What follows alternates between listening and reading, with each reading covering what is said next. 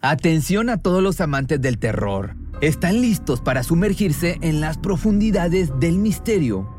Pues les presento Archivos Perdidos, el podcast que explora las historias más escalofriantes de México. Archivos Perdidos no es solo otro podcast de horror, es una experiencia única que te lleva de la mano a través de historias como si estuvieras ahí mismo, viviendo los eventos junto con los protagonistas. La producción del podcast es impecable, con una narración cautivadora, efectos de sonido envolventes y una música que te sumerge en cada narración. Y si has vivido algo inexplicable, envía tu historia al correo archivosperdidos.genuinamedia.com y únete en este viaje a lo desconocido. Y no olvides también seguirlos en Spotify y Apple Podcast para no perderte ningún episodio. En resumen, si eres un amante de los misterios y las historias intrigantes, Archivos Perdidos es una adición, un complemento obligatorio a tu lista de reproducción. En una tranquila colonia fronteriza, el macabro descubrimiento de dos cuerpos hechos carbón sacudió a la policía de Chihuahua en mayo de 2013. Los fallecidos, Efren López y Albertín Enríquez, ambos de 90 años, eran la única familia de Ana Carolina López Enríquez, una adolescente de 16 años que había sido adoptada por la pareja poco después de su nacimiento. En medio de la consternación, Ana relató a las autoridades que todo había sido normal hasta que, en un trágico giro de eventos, perdió de vista a sus progenitores adoptivos. Sin embargo, cuando las investigaciones se centraron en su novio, José Alberto Grajeda, la historia dio un giro inesperado revelando un secreto aterrador. Se descubrió que el novio de Ana Carolina ocultaba más de lo que inicialmente revelaba. Durante el interrogatorio, sus declaraciones no solo dejaron al descubierto fisuras en su coartada, sino que terminó confesando su participación en el homicidio junto a Ana Carolina y un tercer individuo. Ana Carolina López Enríquez nació en febrero del año 96 en México y fue entregada en adopción desde temprana edad debido a la precaria situación en la que se encontraban sus padres. Su madre, por un lado, había contraído el virus del VIH mientras que su padre luchaba contra un serio problema de adicciones, mismo que le tenía desempleado y sin hogar, viéndose forzado a dormir en la calle. Por este motivo fue llevado al centro de adopciones del Centro de Desarrollo Integral de la Familia, mejor conocido como DIF de Chihuahua.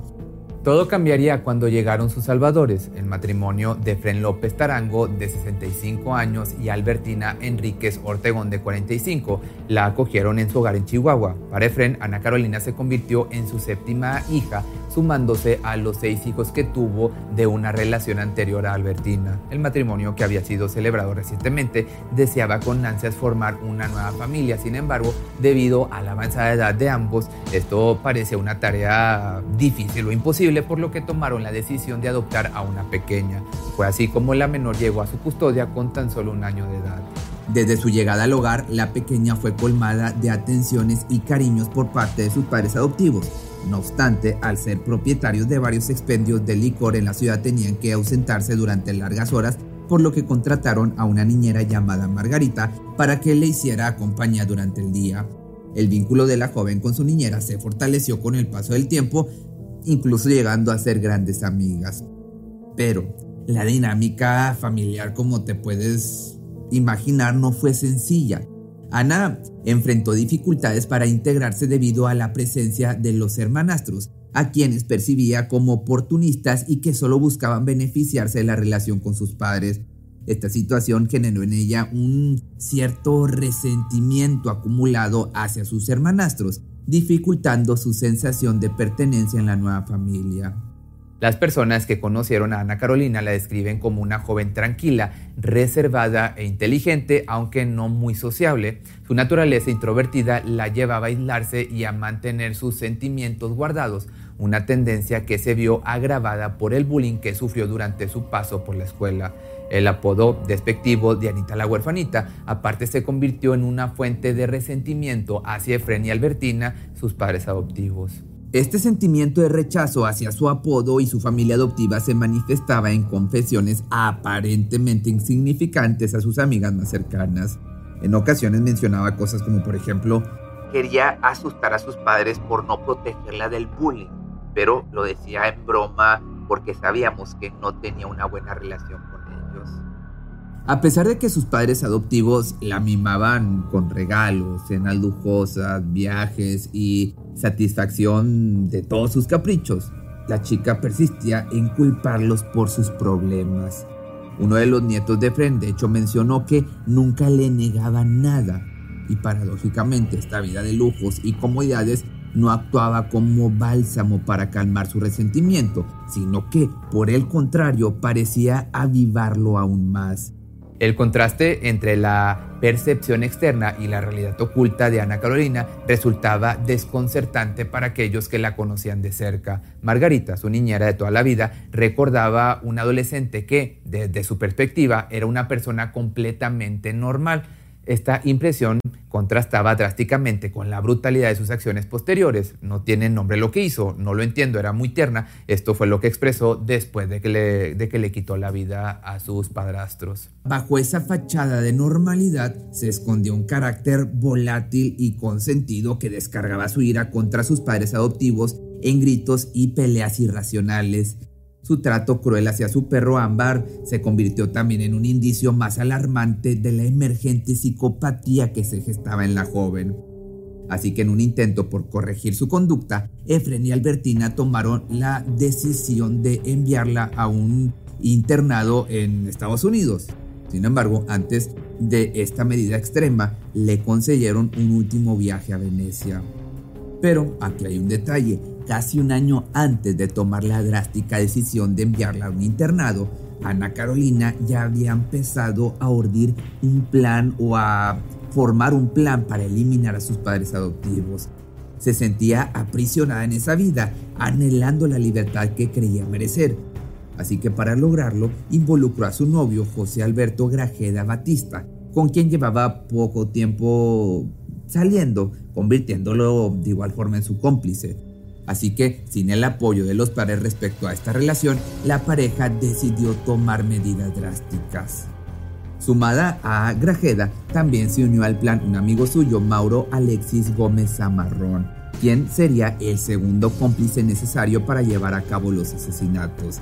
El objetivo de Ana era claro, si el plan resultaba exitoso, ella y José Alberto se harían acreedores a la herencia y podrían casarse comprándose una casa para empezar una nueva vida juntos.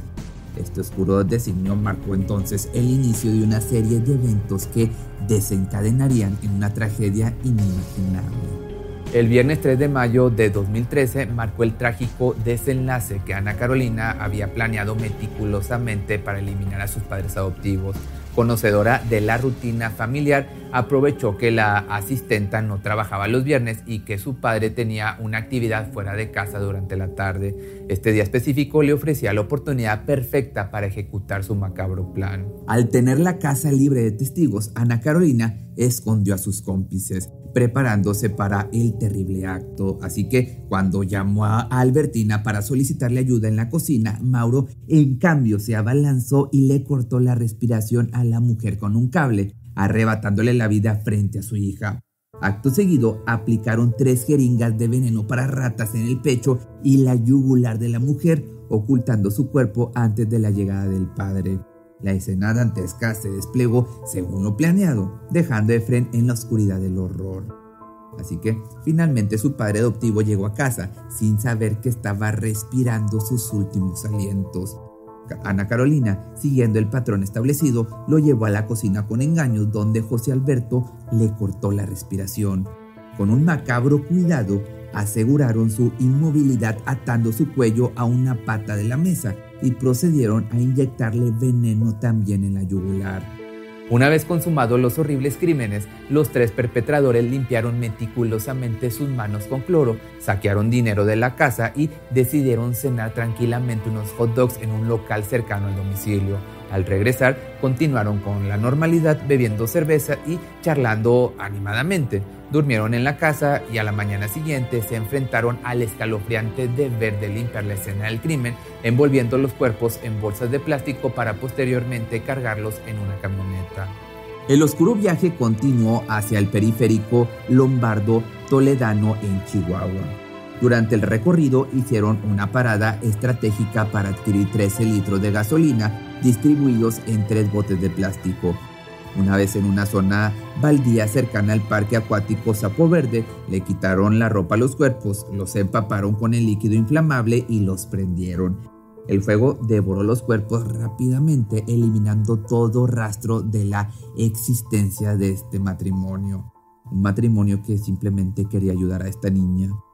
Pero, ya de vuelta a la ciudad, la pareja dejó a Mauro en su casa Mientras tanto, Ana Carolina y su novio optaron por una serie de actividades cotidianas. Visitaron una joyería para probarse anillos de compromiso, disfrutaron de una comida en un restaurante y más tarde asistieron también a una fiesta. La frialdad con la que llevaron a cabo sus acciones es totalmente espeluznante. Por otra parte, el hallazgo macabro de dos cuerpos hechos carbón impactó a la policía, cuya labor se intensificó para identificar a las víctimas. La posición de las manos y los pies atados a la espalda sugería que no habían podido defenderse, indicando un ataque sorpresivo y sin premeditación por parte de las víctimas. El analista criminal de la Fiscalía, David Ochoa, enfatizó que la ausencia de expresiones de sorpresa o terror en los rostros de las víctimas sugería que estaban en un entorno familiar o de confianza al momento de que les quitaron la vida. A la par, los detalles forenses, incluida la autopsia, revelaron datos cruciales para la investigación. La edad aproximada de los cuerpos permitió también avanzar en la identificación de la mujer gracias a una prótesis que llevaba en sus caderas, un elemento clave para reconstruir la identidad de una de las víctimas.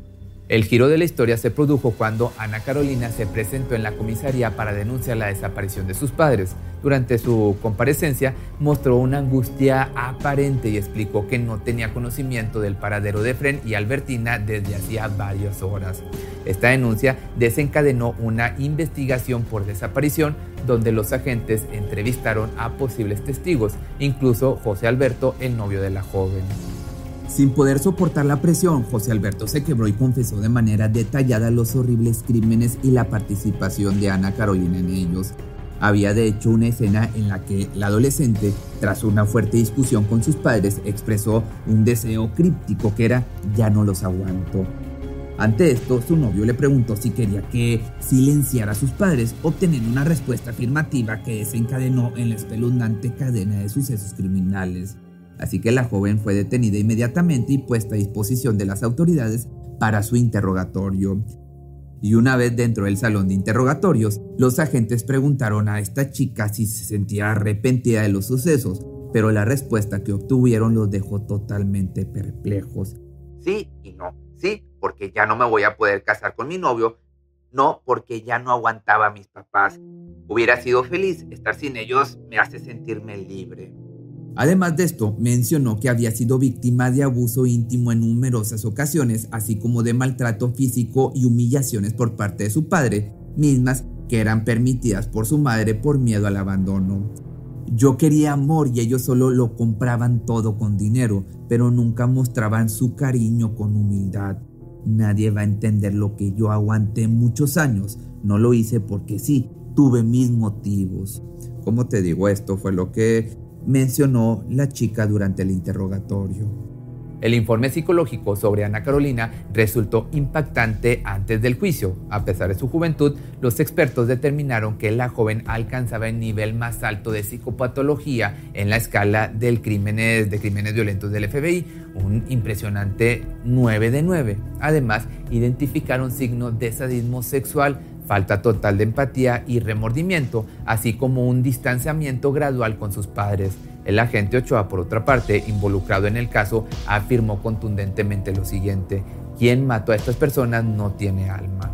A su vez, el sistema judicial mexicano condenó a Ana Carolina a 14 años y 6 meses de prisión por un delito de homicidio agravado la joven fue trasladada al Cerezo, donde el Cerezo es la prisión, donde su comportamiento fue catalogado como ejemplar. Esta conducta le permitió obtener la libertad cinco años después, generando obviamente controversia y desconcierto en la sociedad mexicana y más en la gente de Chihuahua. La liberación de la joven psicópata en marzo del año 2018 generó una polémica significativa en México, esta decisión se fundamentó en la reforma de la Ley Nacional de Sistema Integral de Justicia Penal para Adolescentes Infractores, que estipulaba una pena máxima de cinco años de cárcel para menores delincuentes en el país. Ana, pues, a su vez, se benefició de esta nueva legislación al solicitar una reducción de su pena, la cual fue concedida, permitiéndole recuperar la libertad. Desde entonces no se ha tenido información sobre el paradero ni la situación actual de la joven. Su liberación planteó interrogantes y generó debate en la sociedad mexicana sobre las implicaciones y consecuencias de esta reforma legal en casos de crímenes cometidos por menores de edad tan impactantes como el que protagonizó Ana Carolina.